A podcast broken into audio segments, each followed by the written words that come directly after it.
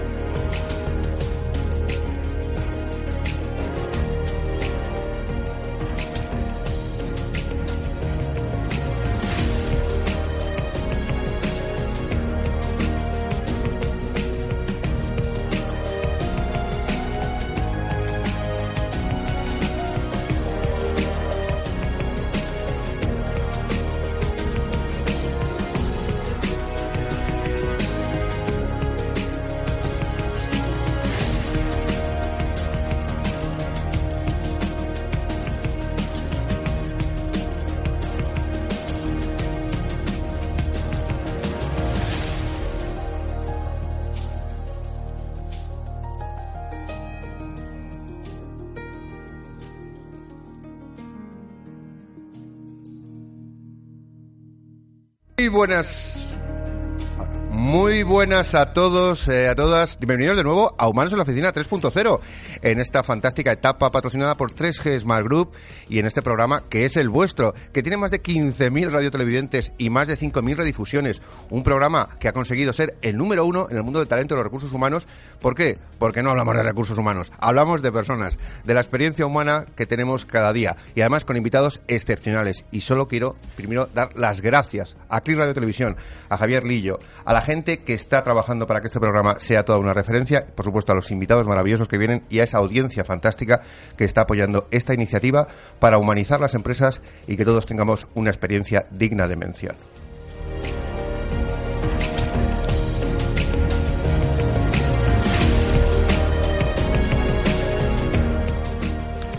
Bueno, y tenemos unos maravillosos invitados, invitadas aquí, que desde luego voy a presentar eh, sin ningún orden y concierto, simplemente como los voy viendo directamente. Tenemos con nosotros a Elizabeth Udina, que es la fundadora y CEO de Buisy Tools. Muy buenos días. Muy buenos días. Bueno, aunque parezca mentira, Buisy Tools trabaja con más de 250 ayuntamientos, ¿es cierto? Aunque parezca mentira. Aunque parezca mentira. Muy bien. Oye, mil gracias de verdad por estar aquí, que he venido desde Cataluña. Eh, tenemos aquí a Bruno Moyoli, ¿de acuerdo? Eh, speaker internacional y experto en inteligencia emocional. Y aunque parezca mentira, más de 25.000 personas han disfrutado de su sapiencia. ¿Es así? Muy buenos días, aunque parezca mentira. Aunque parezca mentira, fenomenal. Pues muy bien, muchísimas gracias. Tenemos aquí también a Noemi Camblor, que es la directora de innovación en Adeco Training en España. ¿Qué Muy tal? buenos días. Muy buenos días. Y aunque parezca mentira, Adeco Training en España, e innovación en todos esos temas, hacen más de un millón de horas de formación al año. ¿Es así? Es así, aunque parezca mentira. Aunque parezca mentira. Qué cosas, madre mía. Muchísimas gracias, Noemí, eh, por tu tiempo, por tu esfuerzo. Tenemos aquí también a Pedro Luis Sánchez, vicepresidente de OIDECOM. Y aunque parezca mentira, mm, Pedro, se me acaba de olvidar. ¿Qué es lo que tengo que decir? Eh, a- antes de nada, buenos días a Buenos todos días. y un placer estar aquí. Y nada, como vicepresidente de OIDECON, que es del Observatorio Eso. Iberoamericano de. Investigación y Desarrollo en Comunicación, Diplomacia y Ajá. Ciencias Afines. Madre mía, aunque parezca mentira, es todo Es esto. todo es eso. todo eso y mucho más. Mil gracias, de verdad, por Gracias estar a aquí. vosotros. Bueno, pues tenemos también aquí a Carlos Ángeles, ¿de acuerdo? Que es eh, director en Anivisión y, aunque parezca mentira, eh, gran aficionado al flamenco. Muy buenos días. Buenos días. ¿Qué tal? ¿Cómo estás? Estoy bien. eh, yo estoy especializado en una cosa que se llama inteligencia artificial y últimamente dudamos que sea inteligente y a veces que sea artificial. Aquí es artificial, muy bien. Como veis, un hombre de muchísimas virtudes. Mil gracias de verdad, Carlos, por estar aquí. Tenemos a nuestra derecha a Domingo Monasterio, el ínclito, el fantástico, el maravilloso, el hombre pie moderado que despierta pasiones fuera y dentro de las ondas. Y, aunque parezca mentira, sigue en el programa porque la gente lo pide. ¿Qué tal? ¿Cómo estás? Muy bien, buenos días a todos, ¿cómo estáis? Muy bien, fenomenal. ¿Dispuesto para dar unas noticias fantásticas? Mentiras? Alguna mentirijilla, sí. Alguna mentirijilla. Bueno, pues vamos a ir entonces directamente muy rápido y ahora saldrá esa sintonía que nos gusta tanto, la sintonía de las noticias más humanas en Humanos la Oficina 3.0.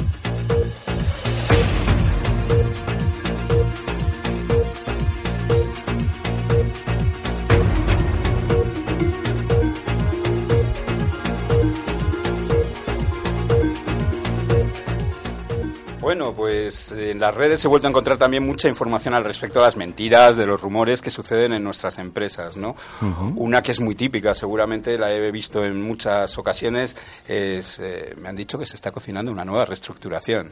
Nada, no te preocupes, son solo rumores. Rumores, sí, sí, rumores. Al viernes siguiente 11 empleados despedidos, incluido él.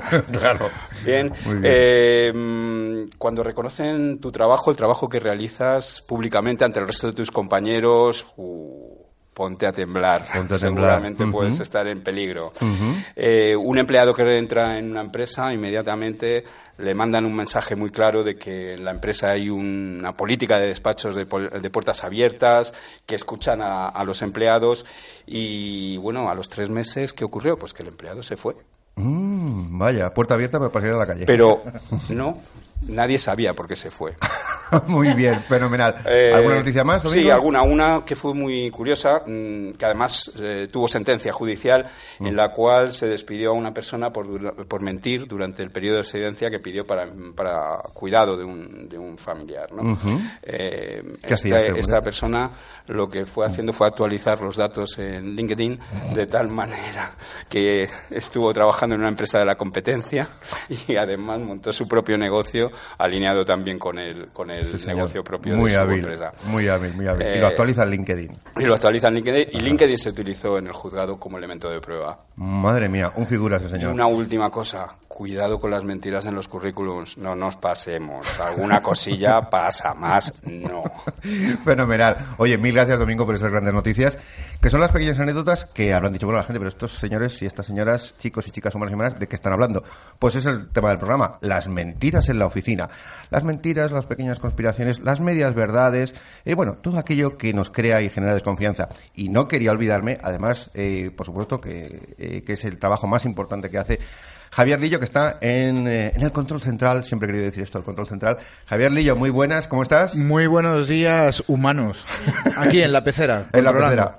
Genial, mil gracias por tu gran trabajo, Javier. Muchas gracias. Y además tenemos en el, en el público, además os lo tengo a la espalda, pero un público estupendo que es eh, eh, que tenemos a Ana Buisi, de Buisi Tools, y tenemos a Laura López Basulto, Speaker Manager, y les vamos a dar un aplauso porque vamos a estar dándoles una chapa de 55 minutos y van a estar ahí escuchándonos.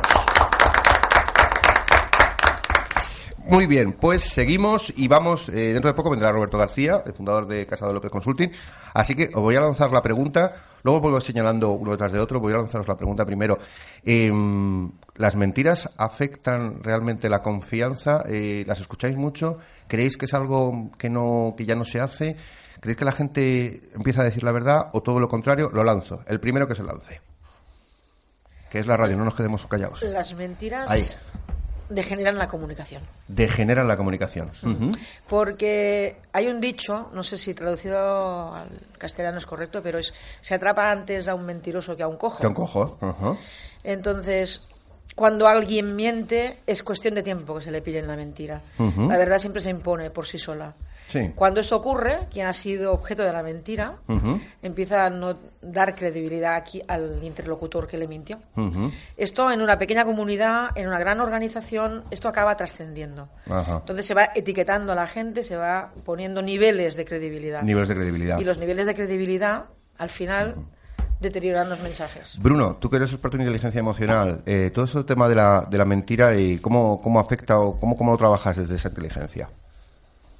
Yo parto de la base de que la mentira siempre está porque hemos- nos hemos acostumbrado a no decir todo lo que pensamos ni lo que sentimos y tenemos que relacionarnos de una manera un tanto estratégica también desde esas expectativas que ponen en nosotros. Creo que en una organización donde sus líderes o aquellas personas que, que- que inspiran al resto son capaces de alimentar eh, una comunicación honesta desde el propio ejemplo, pues eso trasciende a la propia empresa, a la comunidad de profesionales y, y- y va en las dos direcciones. Van las dos direcciones. Noemí, te quería preguntar, eh, dentro del tema de innovación, porque tú trabajas el tema de, de innovación, eh, ¿es fácil generar confianza o desconfianza? ¿La gente en general es, es transparente desde tu es- experiencia vital o profesional? Mira, em, hablando de la mentira, creo que hay que, que ver también cuáles son las causas que impulsan la mentira. Y muy relacionada a la innovación, justamente en este momento que estamos viviendo un, un, pues, un cambio en las empresas en las que están tendiendo a estar constantemente trabajando la innovación, em, el error es una causa eh, de la mentira muy gorda. El error es la causa, una causa de la mentira. Claro. Qué bueno, qué bueno. Entonces, eh, en este cambio en el que las empresas están tendiendo hacia la innovación, el error se tiene que asumir. Nosotros desde Adeco Training estamos viendo que desde el año pasado eh, la formación en innovación y en líderes que mm, impulsen equipos que, que lideren la innovación también, que trabajen en la innovación, está en creciente demanda. Claro. Si tú estás trabajando la innovación, estás asumiendo que tienes que hacer unas hipótesis. Si haces unas hipótesis, tienes que testarlas. Y eso genera error. Genera error, claro. Los líderes y los equipos están ahora trabajando en eso, por lo que creemos Ajá. que esta mentira va a cambiar. Va a cambiar. Va a cambiar. Vale, pues Al si menos no, va a desaparecer. Se va a asumir. Se va a asumir. Se va a asumir que. Qué bueno. Qué bueno, sí, sí, porque al final si ese error no se, no lo ponemos en, en valor, de alguna manera lo ocultamos, evidentemente esa innovación queda para atrás. Que, además, qué grande lo que ha dicho Noemí, ¿no? Ese error es la mentira. Eh, eh, acaba de llegar justo y maravilloso Roberto García Casado de Casado López Consulting. Muy buenos días, ¿cómo estás? Muy buenos días. Disculpar la tardanza. No, nada, nada. Al, acostado. al- al revés, al revés. Te presentamos además, porque acabamos de, de presentar a todo el mundo, además Roberto, que viene directamente, bueno, pues eh, como Visitors de, de Cataluña, y es un placer. Estábamos hablando de la mentira, Roberto, así que veas, te vamos a, directamente, te has sentado y te voy a preguntar. Eh, el tema no solo de las mentiras, sino las pequeñas medias verdades, ¿cómo se forma una conspiración en la empresa? Sí, a grosso modo. Bueno, las conspiraciones pueden conformarse de muchísimas formas, ¿no? Sí. Sí. Sí, sí, acércate, acércate al. El- bueno, el concepto de mentira no deja de ser también un, un poco un autoengaño. Un autoengaño. No sé exactamente lo que habéis hablado. Sí, no, no, acabamos de empezar, ¿eh? no te preocupes. Las conspiraciones en el fondo todas tienen prácticamente un fin. Ajá. O derrotar a alguien o, o conquistar algún fuerte, por decirlo de alguna forma, o, o hacerse dueños de una compañía. Pueden ser multitud de, de situaciones. De situaciones. Pero la mentira sin duda siempre acompaña a la empresa, ¿no? Y vale. si no la acompaña, malamente. Malamente. Muy bien. Oye, quería preguntar eh, a Carlos Ángeles y luego a Pedro. Carlos, tú que has estado en temas de ventas, eh, el tema de la sinceridad, la confianza, aquí las ventas eh, se pone algo complicado, ¿no? ¿Se cuenta todo, no se cuenta todo? Eh, ¿cómo, ¿Cómo se usa eso en tema de comercio? Bueno, ciertamente un poco relacionado con lo que decía Bruno, ¿no? Eh, mm, no contarlo todo es mentir. ¿No contarlo todo es mentir? Buena Porque- pregunta. Porque justamente cuando uno se dedica al mundo de las ventas, se trata de explicar lo bueno. Claro. Eh, por eso algunos ingenieros, y yo soy un ingeniero, no nos dejan hablar cuando hay que vender porque lo explicamos todo, Ah, hasta lo que no interesa. el ingeniero lo cuenta todo. Entonces, claro. de ahí- y de ahí también estamos un poco influidos por la cultura anglosajona, en la que cuando no se comparte algo, Ajá. estás mintiendo. Sí. Cuando yo creo que en las culturas mediterráneas y latinas, mentir no es esconder algo, sino cambiar la verdad por otra cosa, que Mm. no es. Entonces, a ver, de hecho, el arte de vender es explicarlo mejor para que el señor compre. Claro. ¿Hasta qué punto, Pedro, eh, además tú que trabajas en diplomacia y que eres un, en fin, un diplomático de referente, ¿hasta qué punto mm, disfrazar la verdad llega a ser una mentira o, o en la diplomacia esto se asume como que solo enseñamos eh, nuestras mejores galas? Bien, eh, voy a empezar eh, citando a Alexander Pope, un poeta inglés del siglo XVIII, por una cita eh, que viene en este caso al uso, y dice lo siguiente, el que, el que dice una mentira no sabe, eh, lo- lo- en este caso, lo que está utilizando. ¿Por qué? Porque en este caso tiene que inventar una veintena más para ah, cerciorarse de esa primera cer- eh, de esa primera certeza que acaba de decir. Entonces, ¿qué ocurre? En, en este momento el tema de la, de la comunicación o fa- falsear la comunicación eh, tiene mucho que ver con el tema de la diplomacia y es Claro. lo que realmente eh, el, el público en general es lo que percibe. Entonces. Eh, hay que tener mucho cuidado con, con ese tema porque la comunicación puede, Claro, eh, puede fallar. fenomenal. Oye, os, comento que, que podéis hablar en cualquier momento, es decir, que voy un poco haciendo tal, pero si os sentís tal, simplemente levantáis un poquito la mano, no como un invitado que una vez dice así, así, así, a mí, a mí, como si fuera al colegio, o sea, levantáis un poquito la mano y ya está. Tenemos que, ya tenemos la llamada, con lo cual, mira, vamos a, a hablar con eh, Agustín Molías, ¿de acuerdo? Que es el fundador y el CEO de SmartSex, empresa maravillosa y fantástica. Agustín, buenos días. Muy buenos días, Miguel Ángel, ¿cómo estáis? Muy bien, fenomenal, encantado de escucharte. Eh, Agustí, estamos hablando aquí de las, de las mentiras, de que ocultamos, se oculta el error, de que no contamos toda la verdad. Dentro del Employee Experience, eh, ¿cómo afecta esto a la confianza de los equipos? Pues imagínate. eh, a ver, yo creo que por daros un rango más o menos claro, hay tres grandes bloques de mentiras que trabajamos cuando abordamos un proyecto de experiencia de empleado dentro de las compañías. Ujú. Uno son las mentiras que nos contamos a nosotros mismos. Ajá. E- Ese efecto limitador que tenemos de yo no puedo, yo no quiero, yo no deseo, yo no sé. Eh, el- las personas nos limitamos enormemente con las mentiras que nos creemos. Claro. En el segundo lugar, eh, otro segundo bloque que es las mentiras que se explican, se explican dentro de los equipos.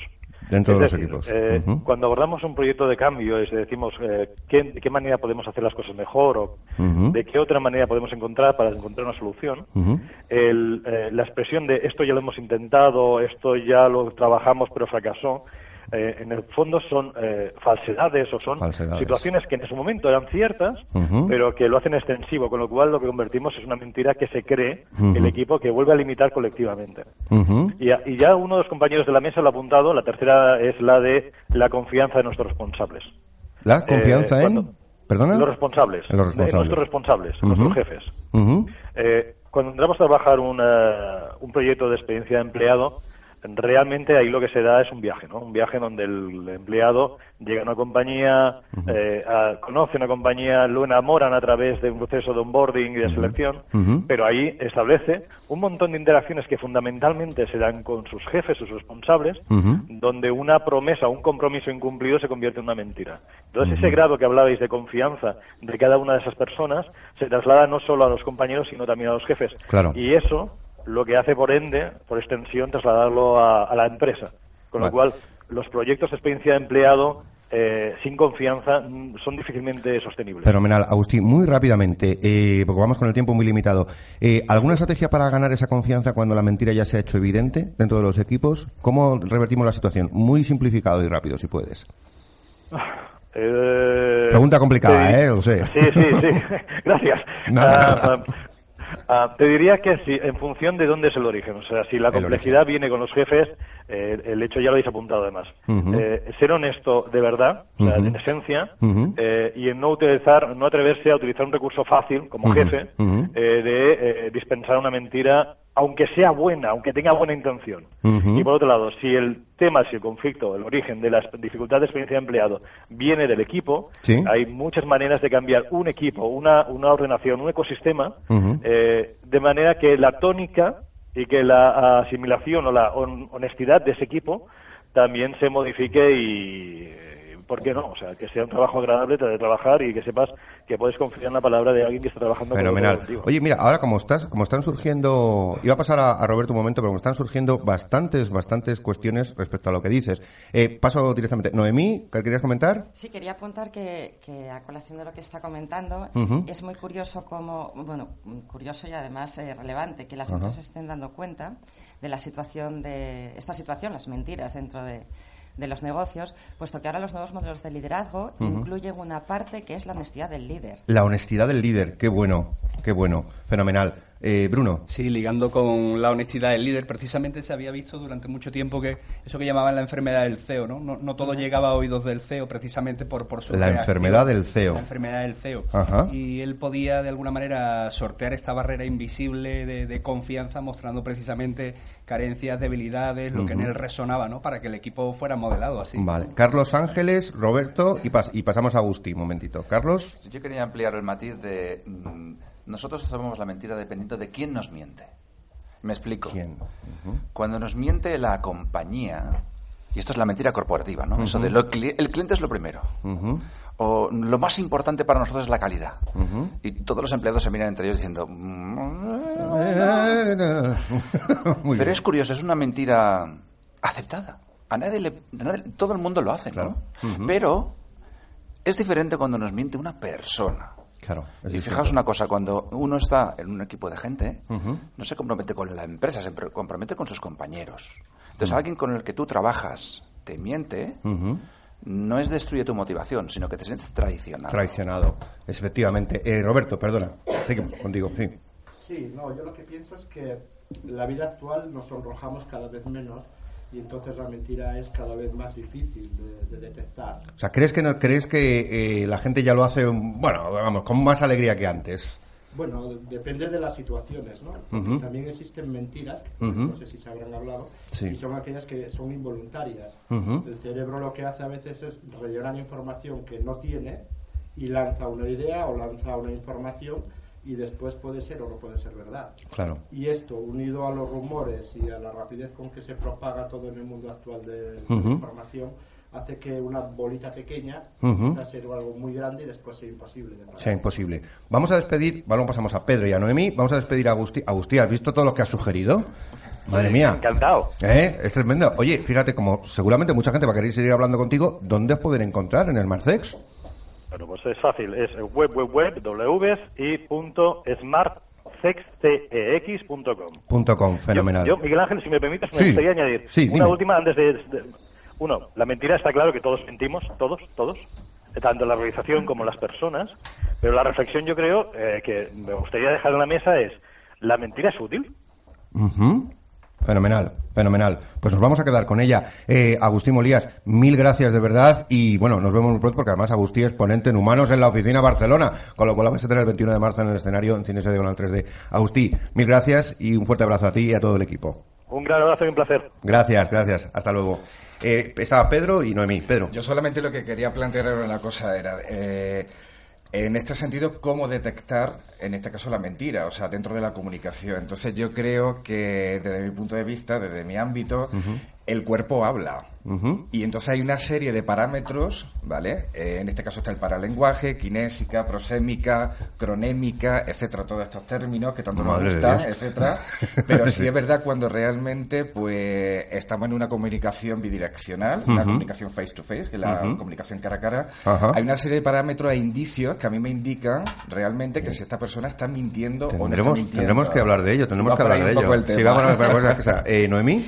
Sí, eh, a colación, Elizabeth. Mm, a sí. colación justamente de, de quién miente, a quién permitimos más la mentira, Ujú. la falta de rubor ante la mentira. Justamente ayer eh, escuchaba en las noticias que hay alguien que miente de media 10 veces al día. El ¿Diez señor- veces al día? Sí, Aunque señor- parezca mentira. Aunque parezca mentira. No, no será político, ¿no? Será Trump, que es político y empresario, nada más y nada menos.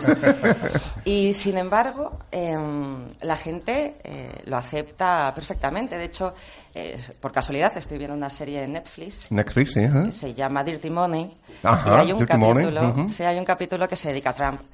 Y mm, entrevistan a una persona y dice la persona, le dicen, "Eh, el señor Trump miente constantemente. Y el votante dice, bueno, todos lo hacemos. Claro, claro, se asume como, en fin, Se pues como un mal como- necesario. Una mentira consentida, ¿no? Se podría decir. Casi consentida. Pasamos un momento a Elizabeth, de acuerdo, porque además, Elizabeth, que bueno, que tú trabajas con la administración pública Sí. y, y con muchos políticos, Sí. ¿vale? No nos va a decir nombres, pero No, no, no, ni mucho jamás. menos. pero eh, esto pasa también en, en esos en esos ambientes eh, más allá del público, dentro de esa gestión, esas medias verdades, esas cosas. ¿Algo nos puedes confesar? Bueno, fíjate que es, es como muy ya consensuado, ¿no? Que en el mundo de la política se miente. sí, Yo eso no lo voy a abonar, porque yo creo que lo que mienten son las personas son las personas. y que hay ambientes más proclives que, proclives que otros a, la mentira.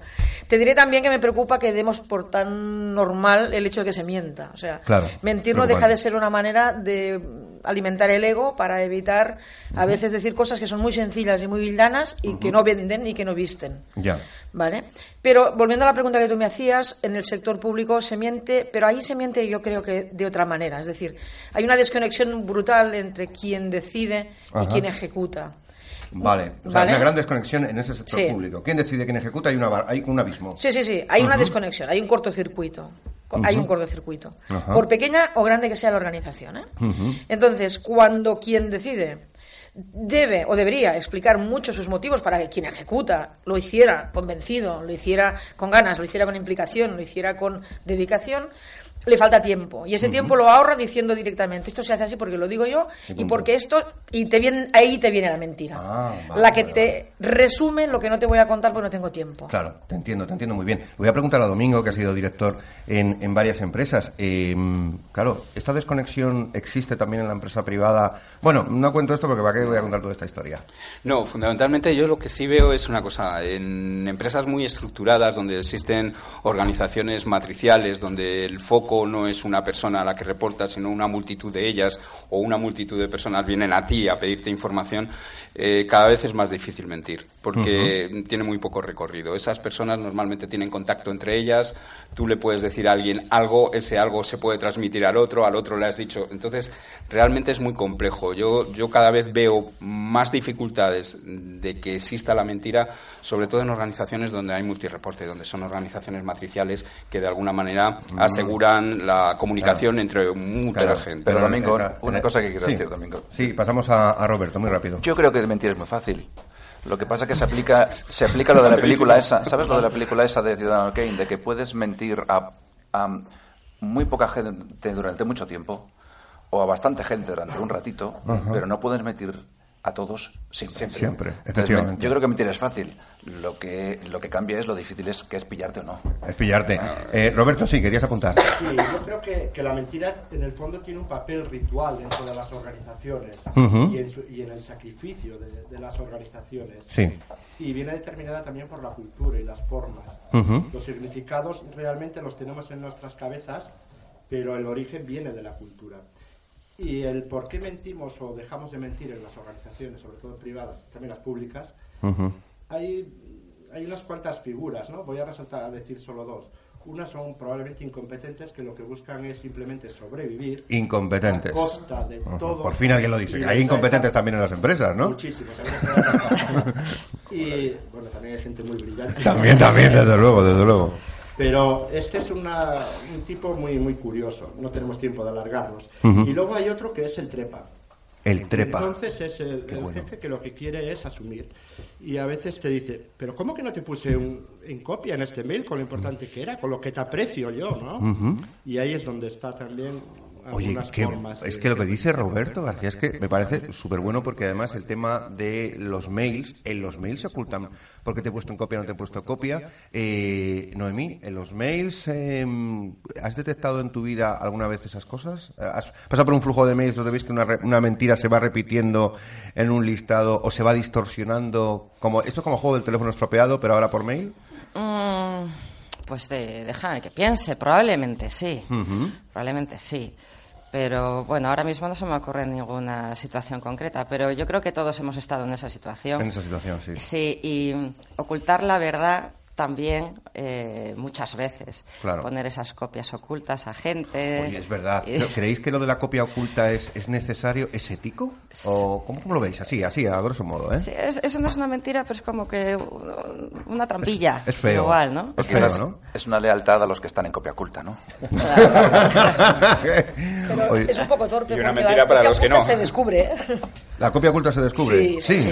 sí si quieres realmente que alguien sepa algo que te estás mandando a otro y que el otro no lo sepa, haz dos mails, pero no lo pongas en copia oculta porque el otro se va a dar cuenta en un momento u otro. Sí, sí por supuesto. Bueno, normalmente es que la copia oculta conlleva algo que suscita algún tipo ¿no? de, de problema o de algo por debajo. Pero... No, simplemente que ya con el nombre de copia oculta el propio nombre lo dice, ¿no? Oculto es que estamos ocultando información, que realmente no queremos que la persona o una serie de personas mm, tenga eh, acceso a esa, a esa, comunicación, a esa información. Bruno. También es verdad que es una manera de mostrar diferentes niveles de relación que hay en los equipos, en las organizaciones, ¿no? Y diferentes grados de confianza, quizás.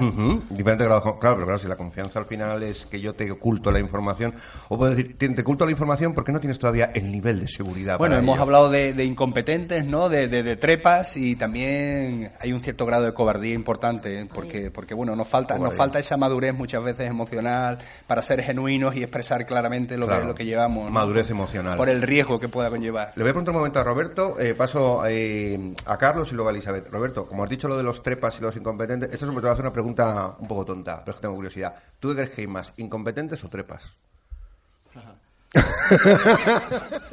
Sabía que esta no te la ibas a preparar, e imposible. No. Pero así más o menos. Yo, creo que están muy repartidos, ¿no? Está muy repartido. Lo que pasa es que también hay una figura que dentro de los incompetentes que a veces también es por el estilo de dirección. Ah, el estilo de dirección genera incompetentes. puede generar incompetentes o conformistas.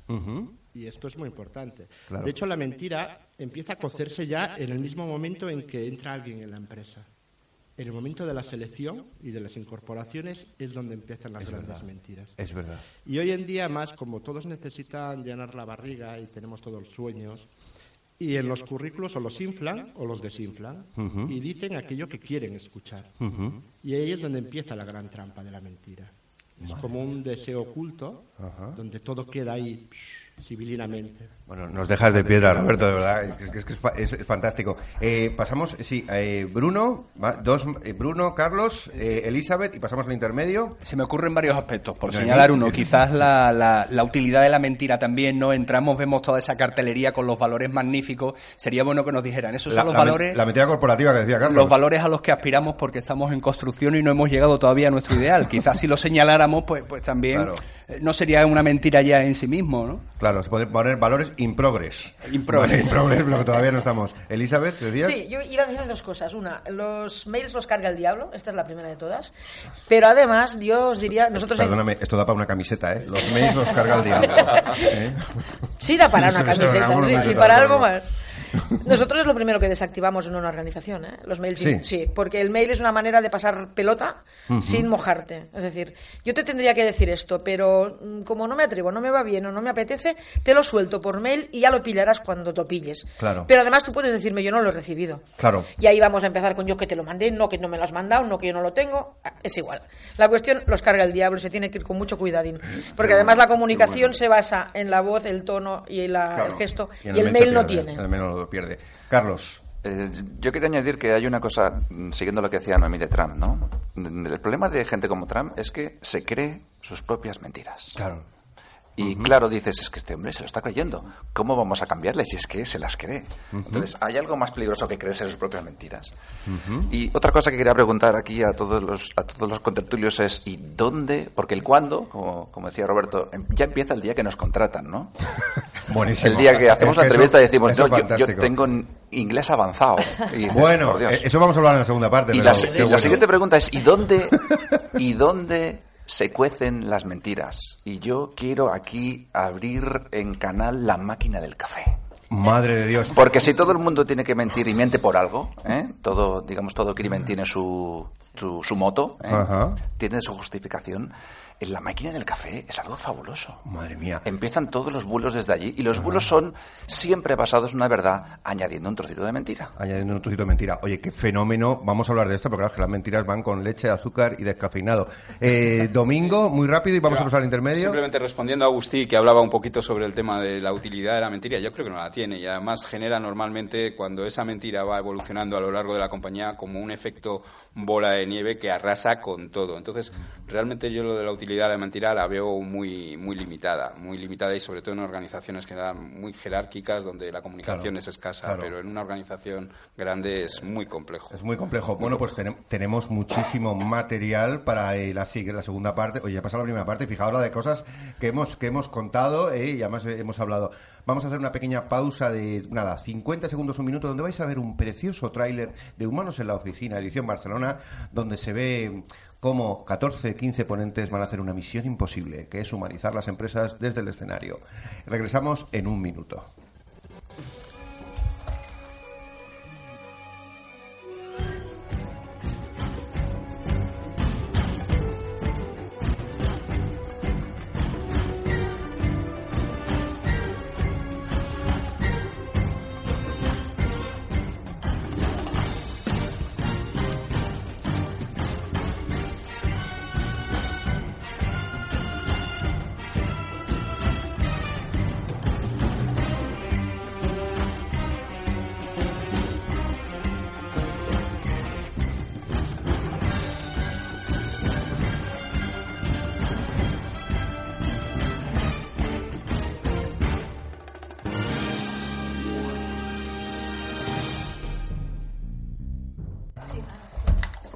Bueno, pues, eh, fin, después de esta sintonía de Misión Imposible, eh, nada, simplemente recordaros que este programa está eh, patrocinado por 3G Smart Group, la empresa que diseña excelencia y productividad, bueno, creando espacios donde la gente realmente puede ser feliz y productiva. Y a ellos, perdón, a ellos les tenemos que agradecer y además quiero mandar aquí un saludo a 3G Group, a 3gsmart.com, a Marta Aguado, que es la que nos está siguiendo en las redes sociales. Así que un un abrazo muy fuerte y un saludo muy fuerte para ella. Pues estábamos hablando de cosas fantásticas eh, y además eh, muy, muy sugerentes. Carlos ha comentado lo de la máquina del café. ¿Os acordáis del famoso programa Cámara Café, no? Vale. Eh, y esto nos lleva, nos lo ha comentado antes Roberto, ¿dónde se origina, no? Porque Roberto nos comentaba que se origina, la mentira se origina en la cultura, ¿no? Pero ¿hay algún lugar, estás de acuerdo con que el, café es un punto neurálgico donde se cruza o hay otros lugares que puedes tener para iniciar esa mentira o conspiración? Bueno, esto, las conspiraciones normalmente se inician eh, de manera clandestina, que es muy distinto. Las mentiras a veces salen sin querer. Es como una tontería que se va creciendo. Y a veces son tan intencionadas y con tan mala fe que, ojo. Por ejemplo, cuando alguien sale de la empresa, porque no solo las mentiras se crean en las elecciones, sino también en las salidas, y tú no sales del todo bien, ¿qué es lo que vas contando por ahí de la empresa o de los compañeros? Porque hay gente realmente que es muy, muy poco elegante. Ya, ya, ya, entiendo perfectamente. Noemí. Ahí yo creo que nos metemos en un plano filosófico, que es eh, la verdad absoluta, ¿qué es? O sea, la verdad, eh, según nuestra perspectiva, hay una verdad u otra. Entonces, efectivamente, ser objetivo es bastante complicado. Ahí em, la mentira se forja sin querer, creo yo, y creo que es una mentira más bien blanca porque no tiene intencionalidad. El problema es cuando tú haces una mentira que tiene intencionalidad de hacer daño a alguien o que repercute en otra persona. Claro, claro que sí. Claro que sí, Bruno. Pues eh, eh, recordando al afamado Tom Peters, hablaba él de unos seminarios que hacían al año con sus equipos, que le llamaba algo así como seminario de mofetas, se encerraban un fin de semana con sus equipos y precisamente... Seminario de mofetas. Seminario de mofetas, por el olor, por el hedor, ¿no? Ah. que salía. y, y él precisamente planteaba que una de las cuestiones que se ponían sobre la mesa a todos y todos tenían que mojarse en ese sentido, ¿qué es eso que has pensado, que has visto, que se ha podido tergiversar y que tú no has comentado en este año, en este proyecto, en este evento que hemos tenido? Y de alguna manera pues todos espiaban allí un poquito la mentira, ¿no? De alguna manera la reconocían y le daban salida en ese Oye, pues eso que ahora que comentas, eh, yo creo que además es el momento de que iniciemos, eh, si desde, eh, desde Control nos pueden poner la sintonía, eh, bueno, pues una de las secciones que ha tenido más éxito en Humanos la Oficina 3.0, una sección que, bueno, indudablemente, em, bueno, tiene mucho que ver con lo que estamos hablando, que son las mentiras, las medias verdades. Y si Javier nos indica desde, desde Control que va a entrar la sintonía, la sección es las frases más idiotas que decimos los humanos en la oficina. Suspense.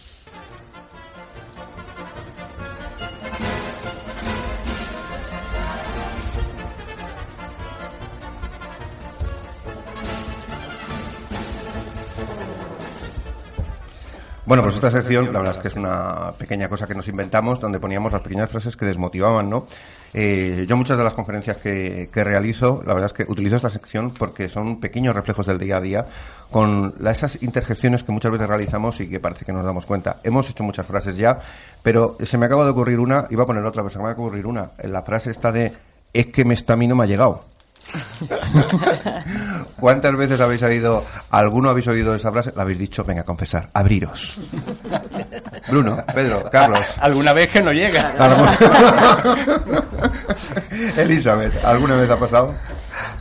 ¿Alguna vez yo no estoy llega? Con, yo estoy con Bruno. Cuando no te llega. Cuando no te llega. ¿Vale, Carlos, Pedro? Bueno, no llega o lo han puesto en copia oculta. Ah, otra opción, ¿no? Carlos. Luego está aquello tan manido de... Es que nuestro servidor no deja pasar ese tipo de archivos. Ah, no deja pasar el tipo de archivos. El filtro antivirus no deja pasar ese tipo de archivos. Roberto, eso pasa también. la del filtro del virus. pasa eso y más, claro, claro. Madre mía, madre mía. Noemí, ¿te ha pasado alguna vez? Pues sí, yo creo que cuando no quieres echarle la culpa a otra persona pues le echas la culpa a los sistemas informáticos, que es lo más fácil. o cuando eres un vago. que no lo has abierto. Oye, además, eh, oye, una cosa que se me ocurre, porque claro, estamos hablando del mail, pero ¿qué pasa con el WhatsApp? Lo mismo. ¿Mm? El WhatsApp es que no me ha llegado, pero si ahora tienen las dos cositas azulicas, ¿no? Los dos, los dos indicadores que te dicen que ha llegado, ¿no? O eso los puede, perdonad, eh, que no estoy muy puesto en el WhatsApp, ¿no? Eh, en el WhatsApp, ¿qué hace? Hay, bueno, yo sé que hay gente, yo sé que hay gente, también lo he hecho yo, joder. también lo he hecho yo. Que te llega un mensaje, llega el mensaje en la notificación, pero no lo abres. Y es que si lo abro, sabe que lo he leído. Claro. Lo habéis hecho, ¿verdad? Claro. Claro que sí, claro que sí, no pasa nada. Unimos nuestras manos y reconocemos que, hemos, que, hemos, que hemos realizado eso. Oye, ¿creéis que el WhatsApp ha cambiado de alguna manera esa comunicación? ¿La ha hecho más transparente? ¿No la ha hecho más transparente? Venga, lo lanzo. La primera persona que se atreve. Más compleja, seguro. Más compleja. Seguro. ¿Por qué? Porque, porque se ha reducido todo tanto que pierde sentido muchas veces el mensaje y lo que se quiere transmitir. Se pierde el contexto. El contexto. Yo creo que también que muchas veces, dependiendo del estado anímico en el que te encuentres, pues la interpretación, en este caso del WhatsApp, puede ser de una manera u de otra. Entonces, pues... ¿Los emojis no nos ayudan a ese contexto? Eh, no sé yo qué decirte. Yo soy un poco más de comunicación, más de cara a cara. Pues, eh, bueno, que el WhatsApp, pues, no deja de ser una herramienta digital, en este caso. Eh, pero, mira, ahora que lo dices, si me permites, qué interesante sería eso. Podría ser una idea innovadora para WhatsApp, la leche. Que cada vez que tú fueras a mandar, fueras a mandar el mensaje, supieras realmente el estado emotivo en el que se encuentra la otra persona. Y condicionaras tu mensaje en base a eso. qué bueno, sería otra opción. Es una opción, ¿eh? Aquí podemos desarrollar negocio, No, yo te iba a decir, si el mail lo cargaba el diablo, el WhatsApp lo carga su hermano. Porque... sí, porque además los emoticonos hace falta que los domines.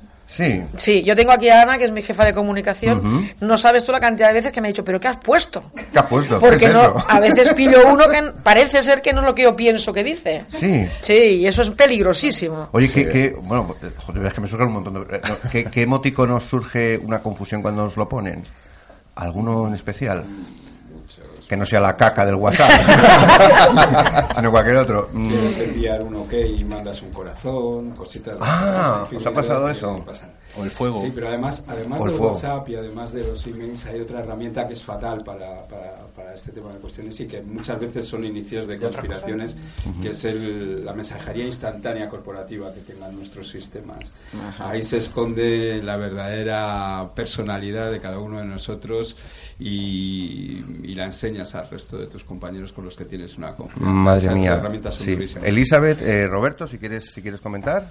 Bueno, también los twitters y demás. Ah, sí. Realmente estamos en una vida demasiado rápida. Y hace poco, ¿no? El, fundador de Tesla se lo ha pringado precisamente por, por esta impulsividad. Que ojalá tuviéramos así eh, más presidentes o directores de compañía que reflexionasen más, ¿no? Mejor. Claro, que además, eh, en la entrevista que hicimos a Roberto, eh, ahí en Barcelona, nos hablabas mucho de que parece que estamos muy enfocados en vive el momento, comunica lo que sientes en el momento y tal, y no reflexionamos. Bueno, hay que volver un poco a las virtudes, ¿no? De Aristóteles, que yo creo que se nos están olvidando. Uh Dinos alguna de las virtudes, así recordamos a los radiotelevidentes. La paciencia. que también tiene una traducción con competencias, ¿no? Dentro de las empresas, como puede ser a nivel emocional eh, el autocontrol el autocontrol. Claro, ahí la mentira tiene. Sí, Noemí y Elizabeth. Eh, yo os pregunto, ¿no creéis también que, que el email, WhatsApp, etcétera, son herramientas de protección ante la mentira de los otros porque ya asumimos que los otros pueden decir alguna mentira y es como si fuera nuestro testigo, ¿no? Ah, más que más que la mentira ante la incompetencia, ¿no? Aquello de la incompetencia lleva la mentira. Has llamado sí para cubrirla, ¿no? Claro. Has llamado a fulanito, no, pero le he enviado un WhatsApp. Como diciendo, ah, yo ya yo ya le he enviado tal, entonces no puedes decir que yo no he hecho mi trabajo. Y, y, también un poquito siguiendo lo que decía Bruno, hay hay un tema de complejidad, ¿no? Comunicarnos con la gente siempre ha sido difícil. Eh, comunicarte con la gente que te llevas bien es fácil, no te hace falta un libro. Ya. Pero comunicarte con los que no te llevas bien. Bueno, fácil, fácil, fácil. Bueno, hay, hay, cierta sintonía, ¿no? Sí, eso Entonces, todo se ha vuelto muy complejo, porque de repente hay un señor que no te contesta los WhatsApp, pero sí al teléfono. Otro que no tiene WhatsApp, pero tiene Telegram. Un señor que no contesta los emails, pero sí está leyendo el Twitter y dices, Chico, es que mm, no, cada uno tienes que saber el librillo de cómo llegar hasta esa persona y cómo comunicarte con ella. Claro, entiendo. Elizabeth iba a decir y vamos a pasar a la llamada. ¿Sabéis lo que se ha perdido en medio de todo esto? El tete a tete. Es decir, estamos utilizando todos estos artilugios para escudarnos, para para petarnos y no dar la cara. Es decir, cuesta mucho más mentir a alguien mirándole a los ojos si la mentira no lleva mucha mala leche detrás, ¿eh? es decir, si está muy premeditada, es más fácil quizás. Hay artistas también. Sí, ¿eh? los hay, a ver los hay. Te lo dicen, te miran, te miran y ¿Cómo te quiero, Elizabeth? Sí, y por detrás, Pero bueno, de todas maneras, eh, para quien lo hace por, por miedo, porque la mentira muchas veces tiene su origen en el miedo de que no me, me vean claro. débil o no me vean... es decirlo a la cara cuesta mucho más. Entonces, soltarlo por un mail, soltarlo por un que no tiene cara, que no tiene voz, que no tiene tono, que no tiene olor, que no tiene nada, es mucho más sencillo. Oye, dicho está. Y, soltarlo, por un, y soltarlo por un Twitter que ni siquiera tiene identidad. Claro. Es aún mejor. Oye, pero esto que habéis dicho, hay, una cosa que ha dicho, además, mira, Noemí y Carlos, las mentiras huelen, no tienen ni olor. ¿Eh? Bueno, los animales sí detectan cuando estás nervioso, ¿no? Ya te digo. esto sería para un debate. La mentira. Esto es como el anuncio, ¿no? ¿A qué huelen las nubes? ¿A qué huelen las nubes? Sí, Roberto, y vamos a pasar al reto humano. Ah, vale, sí. Bueno, pero en el fondo, como provenimos de una. en Occidente, ¿eh?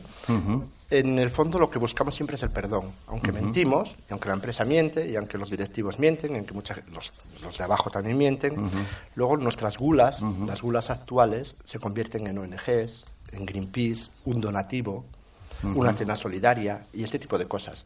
Y el cuerpo parece que se arregla de esa forma. ¿eh? Madre mía, vamos a dar llamadas de Greenpeace y de tal, que están haciendo, que están haciendo. Oye, pero claro que sí, pero claro que sí, es, una manera. y, un, poquito, un poquito como eso, fijaos que cuando uno miente una vez, para cubrir esa mentira tiene que generar otra y al final uno hace la red de mentiras. Claro. que hay que eso es muy difícil. Vamos a pasar. hay que tener mucha memoria. Perdonad, porque vamos a ir un poco apurados. Vamos a pasar al reto humano y Pedro también, que le quiero eh, escuchar en, temas de, en este tema más interesante. Vamos a pasar a la sintonía del reto humano porque es una sección maravillosa donde alguien nos llama. Eh, bueno, mejor dicho, le llamamos y nos plantea un reto relacionado con el, con el programa. Así que bienvenidos al reto humano. Siempre con suspense, Javier Lillo.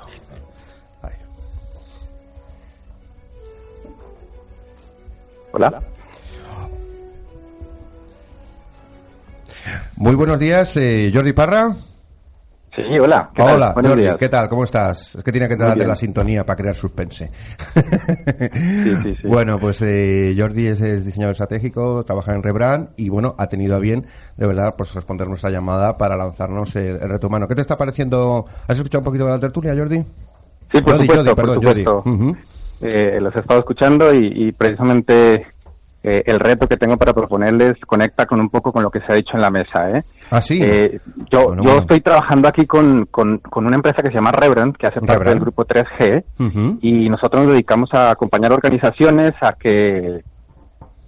¿Hola? Sí, sí, sí, te escuchamos.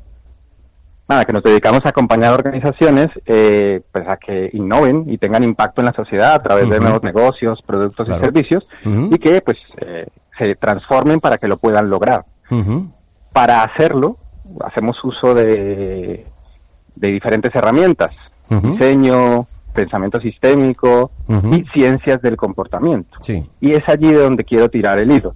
Estas ciencias del comportamiento lo que nos dicen es que eh, pues todos nos comportamos y tomamos decisiones no solo de manera racional, sino también de manera irracional. Y hay un autor en particular que se llama Dan Ariely, que escribió un libro muy, muy, muy vendido, un bestseller, alrededor de la verdad de por qué mentimos.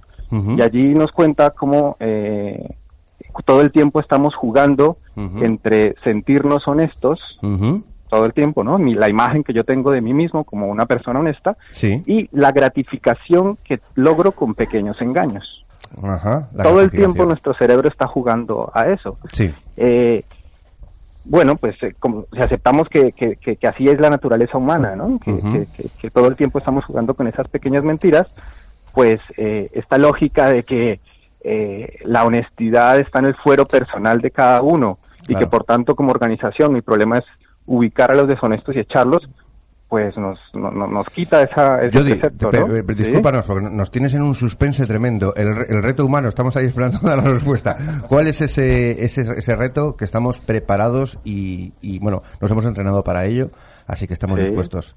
¿Cuál es el reto? Estoy estudiando esta introducción porque no, es maravilloso, justamente Esta, esta, esta, esta gente de la ciencia del comportamiento lo que nos dice es experimentemos, porque la naturaleza humana es altamente compleja, ¿sí? eh, eh, si aceptamos esa naturaleza humana, eh, pues eh, vamos a, lanzar experimentos en, lo que, en los que podamos ubicar dentro de nuestras organizaciones pues, cuáles son los incentivos, las estructuras, las normas sociales que favorecen la deshonestidad. Es decir, que, que, el fuero de, de, que las organizaciones sean honestas no está en las personas únicamente, está en las organizaciones, en las estructuras que tengo para lograrlo. Pero experimentemos para lograrlo. Y, justamente tiraba el hilo de algo que se dijo en la mesa de, del teléfono descompuesto, ¿no? El teléfono está estropeado. Sí, eso es. Sí, El teléfono estropeado. Eh, imaginémonos que en nuestra organización eh, podemos lanzar varios, intencionalmente varios teléfonos estropeados y que le pongo condicionantes diferentes a cada teléfono. ¿sí? Cada teléfono tiene allí un, diferentes eh, condicionantes, diferentes incentivos para ver qué verdad o qué mentira sale al final de este teléfono, ¿no? Y el, reto es, eh, y la pregunta que quería lanzarles es, ¿qué experimentos se les ocurre que podríamos hacer en nuestras organizaciones para entender cuáles son los comportamientos subyacentes, los incentivos, eh, que, hay en, nuestras organizaciones, ¿no? ¿Qué experimentos podríamos lograr en nuestras organizaciones? ¿Qué experimento podríamos hacer, por ejemplo, yo que sé, haciendo un teléfono estropeado, ¿no? Ver, eh, vale, vale, fenomenal. Eh, pues Jody, eh, vamos a responderte para, para dejarte tranquilo y que puedas escucharlo esto bien. ¿Dónde te pueden encontrar en internet para que digan, Jody, que yo también quiero hacer tu reto? ¿Dónde te pueden encontrar? Ok, pues en la página web rebrand.com, con doble R, ese Rebrand, ¿Sí? o mi mail, jody.rebrand.com. Muy bien, Jody. Oye, pues muchísimas gracias por tu reto y por tu gran introducción. Vamos a ver si te podemos dar respuesta. Vamos a tratar de estar a la altura. ¿Vale? Muchas gracias, Jody. Gracias. Adiós, buenos días. Eh, bueno, eh, nos ha costado un poco. me gusta, a mí me gusta un poco. Eh, nos habla de experimentos. Eh, mí, sí. ¿Sí? ¿Sí? yo también me he quedado así como, bueno, ¿qué, experimentos podríamos hacer? Es, un señor reto, efectivamente. Desde luego, ¿eh? desde luego.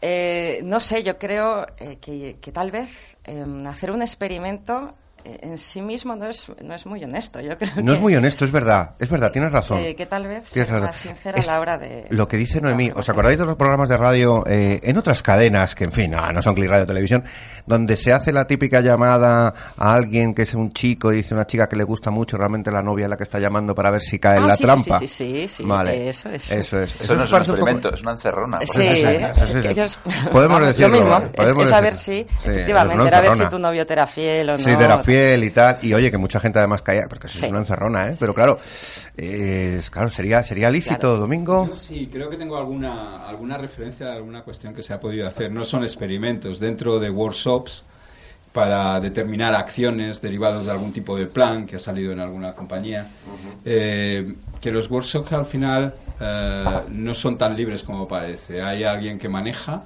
que, a lo mejor es un líder natural de la compañía o que ha tenido un previo contacto con el director general, con el CEO, y de alguna manera se ha querido enfocar el tema para que llegaran a unas conclusiones satisfactorias para la compañía. Y yo creo que ese tipo de experimentos son complicados, porque al final la gente no es tonta y percibe que eso se quiere manejar. Claro. Eh, Pedro, en, temas diplomáticos, eh, ¿los diplomáticos hacéis experimentos de este tipo? Yo creo que eh, más, que experimento, creo que sería observación. Observar ese comportamiento humano en, en circunstancias. ¿Pero observarías una cosa lanzando ahí como un cebo o eso no sería ético? claro. Te pongo en un compromiso, ¿eh? Yo, sinceramente, desde mi punto de vista, la verdad es más fácil decirla que contar una mentira. ¿Qué ocurre? Que para la mentira tenemos que crear una serie de historias que al final nos pueden cazar. Claro.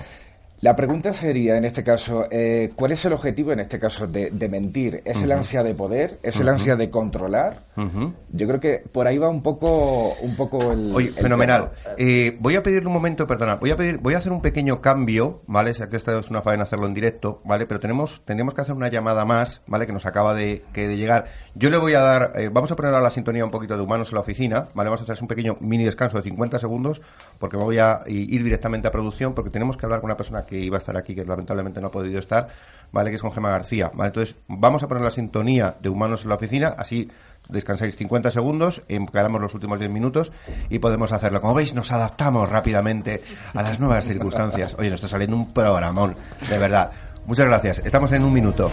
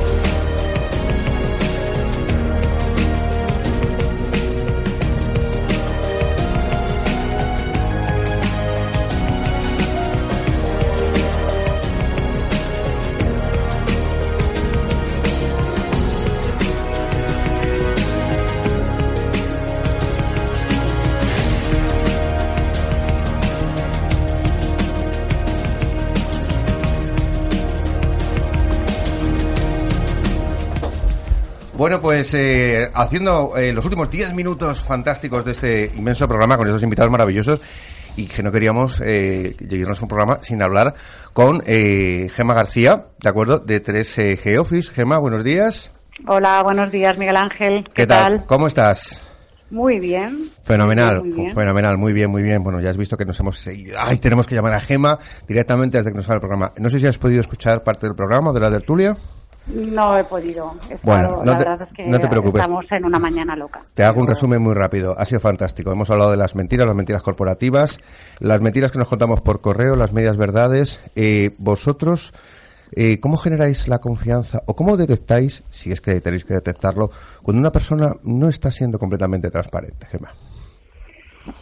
Eh, ¿Cómo lo detectamos? Bueno, más ¿cómo lo detectas tú a nivel personal, si quieres, profesional? Lo que, lo que hacemos es un poco detectar Em, eh, las mentiras, o sea, las mentiras corren por los pasillos. Corren por los pasillos. Es que, mira, Gemma, es, es, buenísimo lo que has dicho, porque hemos hablado, es, hemos hablado de que las eh, mentiras se inician en el café y ahora corren por los pasillos. Corren por los pasillos. Y, luego se distribuyen por mail y por WhatsApp. Sigue, sigue, por favor, que es genial. Sí, bueno, un poco, y es verdad, o sea, las mentiras son, las mentiras son de pasillos. O sea, un día teníamos un proyecto que es verdad que, que nos pasaba eso, que, que la gente decía muchas mentiras, que decía mm, que no se comunicaba bien. Es un tema de comunicación, ¿eh? es un tema de, que la empresa esté abierta a oír las cosas que, que a lo mejor nadie se atreve a decir, porque el, eh, bueno, o sea, en los pasillos es donde pasan todas las cosas. O sea, si quieres saber lo que le pasa a una compañía, diseña un buen pasillo, ¿no? Qué bueno. O sea, si quieres saber lo que pasa a una, esto que lo dice Gema García Dixit, si quieres saber lo que pasa a una compañía. Diseñando, al final tienes que diseñar un buen pasillo. Un buen pasillo. Y tienes que estar en los pasillos, que es donde pasan las cosas, es donde la gente se encuentra. O sea, que las cosas no pasan, o sea, pasan en los, en los despachos, se ejecutan, se toman decisiones, pero pasan las cosas en los pasillos. ¿Podríamos decir más o menos sí. así?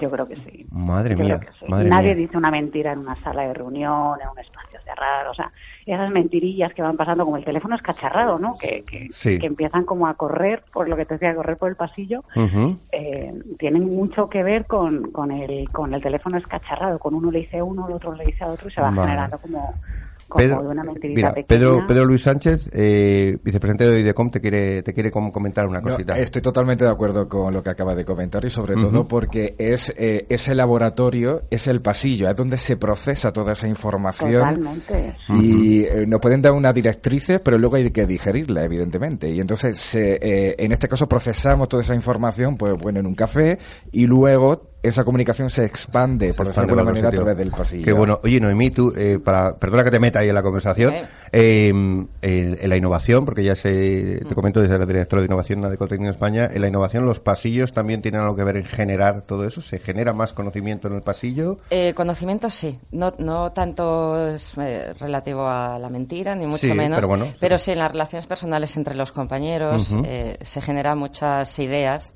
que te puedes llevar a, al La confianza se genera en el pasillo, ¿no? A lo mejor puede ser un antídoto para la mentira. La confianza se genera en el pasillo, en el café, en, trabajar con diferentes eh, personas que no sean de tu línea de negocio, de tus equipos se genera en muchos sitios, siempre y cuando tú seas honesto y te, gastes la te ganes la confianza de los demás. Claro que sí. Ahí sí se generan muchas cosas y ahí se generan muchas ideas que puedes aprovechar. Claro que sí. Carlos, y volvemos con Gema rápidamente. Sí, yo querría hacer una pregunta a Gema y es una pregunta complicada, lo siento, Gema. Tenemos poco tiempo, ¿eh? así que tiene que ser fácil. No en, tu no en tu compañía actual, pero en otras compañías de tu pasado, ¿te viste obligada a mentir? No. Joder, qué pregunta. Te lo digo Carlos, madre mía. Por aquello de esa mentira que es útil, ¿no?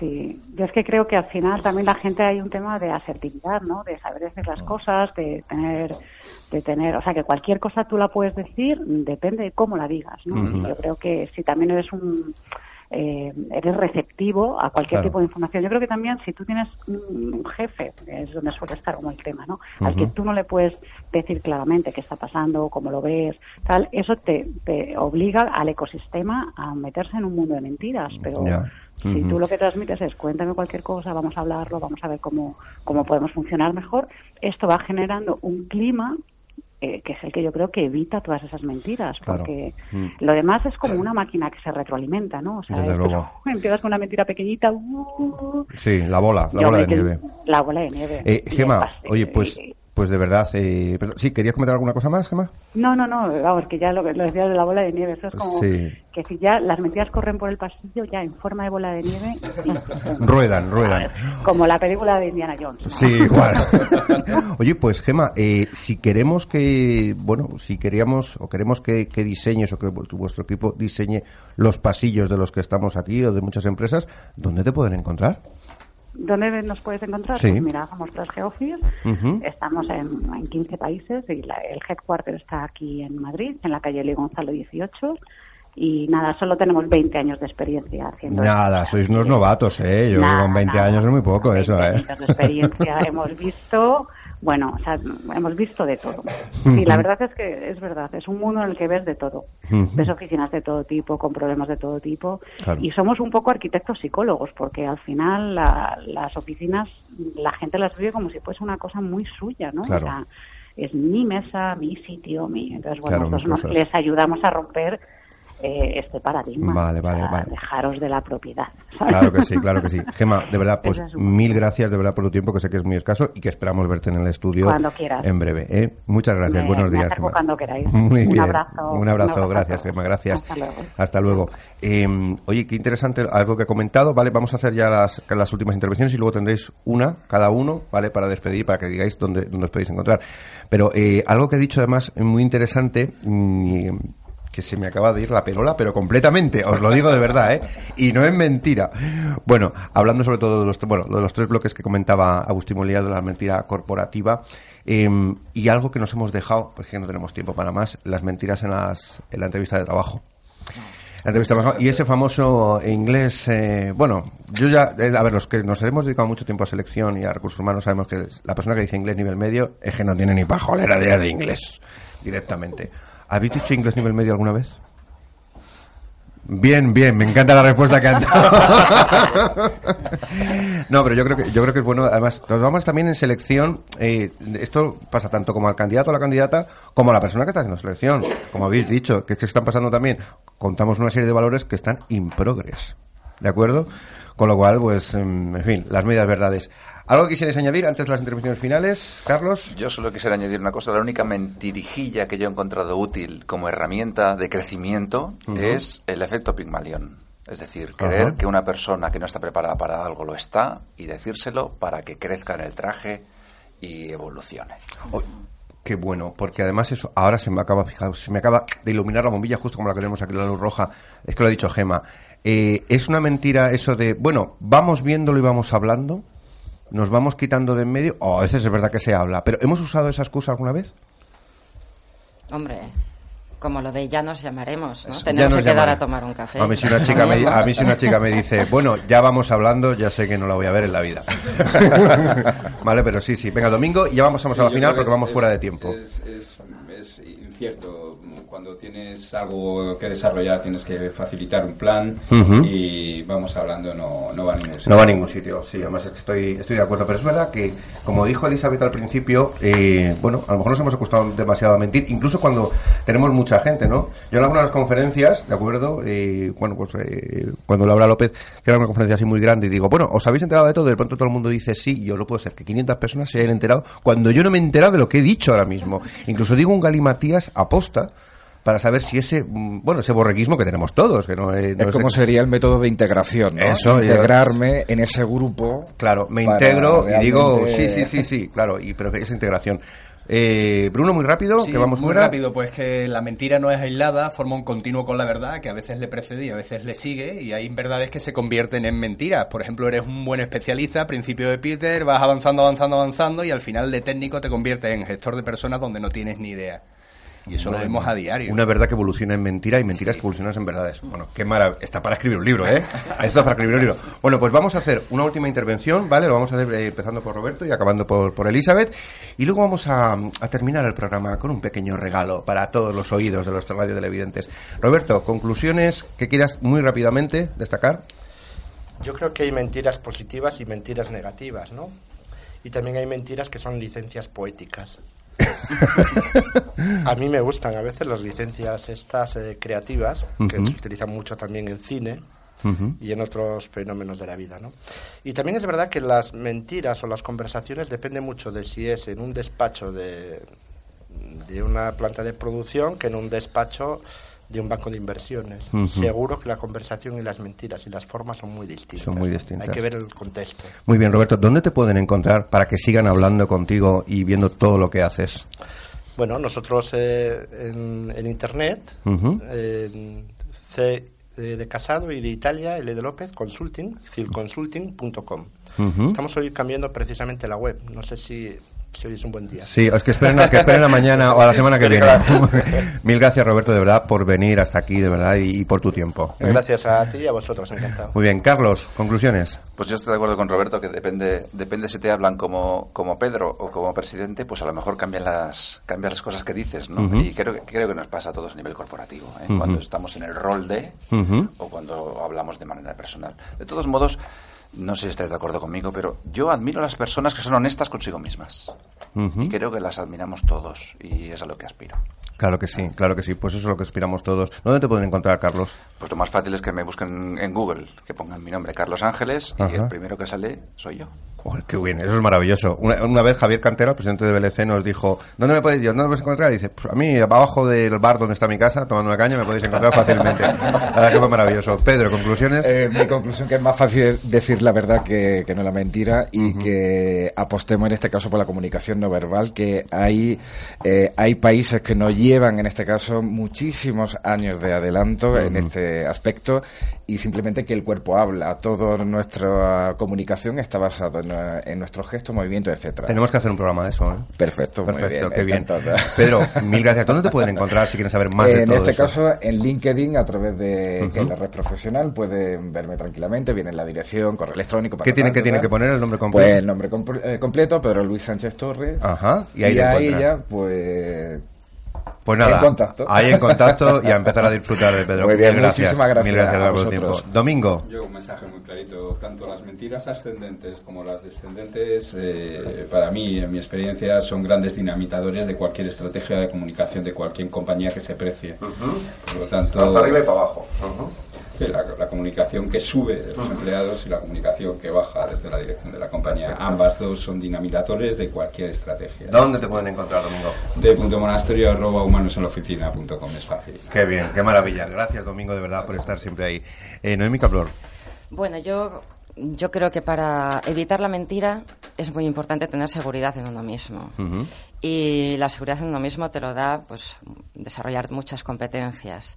Y voy a hacer un ruego y el ruego es que, por favor, empecemos a, valorar el error para evitar las mentiras y que, por fin, sepamos que somos humanos y que los humanos yerran y que el error nos puede conducir fácilmente al éxito el, día de la mañana. Qué importante lo que acabas de decir, ser indulgentes con el error. Eh, no es debilidad, al revés, es, es aprender. Es, oye, ¿cómo puedo hacerlo? Qué importante el mensaje. Mil gracias, Noemí. ¿Dónde te pueden encontrar para que disfruten de tu presencia y sapiencia, las dos cosas? pues Adeco Training nos pueden encontrar en toda España. Somos parte de, Adeco Group, una de las consultoras más importantes de España en todo lo que tenga que ver con consultoría en recursos humanos. Y estamos a disposición en todo el territorio nacional qué para bien, todo qué bien, Qué bien, qué bien. Bueno, yo os voy a llamar, eh, que lo sepáis, ya lo adelanto desde aquí directamente. Te espero, muchas gracias. Mil gracias de verdad, Noemí, por tu tiempo, eh, que sé que es limitado. Gracias por estar aquí, de verdad. Bruno. Pues eh, en la línea de los compañeros, eh, una pregunta que me lanzo y lanzo y sugiero a quienes nos escuchan, ¿no? Bueno, ¿quién quiero ser? Me ha dejado muy alto eh, el listón, Ya, lo, creo. ¿Quién quiero ser? ¿Quién quiero ser? Y, y, en ese quién quiero ser, en esa definición, ¿qué cabida le voy a dar o no a la honestidad más absoluta, que posiblemente sea un ideal? O, a la mentira y, calibrarme en base a esa definición. Calibrar la honestidad, ¿no? Eso como la, como la película esta de Interestelar donde salía el robot y decía, tienes que tener un 80% de sinceridad. ¿Os acordáis de esa película? Sí. Sí, pues eso. Calibrar el porcentaje de honestidad que deberíamos tener. Qué interesante, madre mía. Es que hay que hacer otro programa, de verdad. Es tremendo. ¿Dónde te pueden encontrar, Bruno? Pues en brunomoyoli.com. Brunomoyoli.com. Mil gracias de verdad por venir a esta Madrid eh, y por estar con nosotros. Gracias, Bruno. Elizabeth. Pues muy breve. La mentira para mí es innecesaria. Dale. Y además la mentira em, es de cobardes. Es decir, dejémoslo para los niños. Los niños tienen cosas para esconder porque tienen todavía que crecer y tienen que todavía formar su carácter y su seguridad. Pero los adultos no deberíamos. Con la verdad se llega mucho más lejos. Madre mía, maravilloso. Dejémoslo para los niños. ¿Dónde te pueden Adultos maduros. Buen matiz. Buen matiz. Buen matiz. Elizabeth, ¿dónde pueden encontrar Pues nada, www.wisitools.com.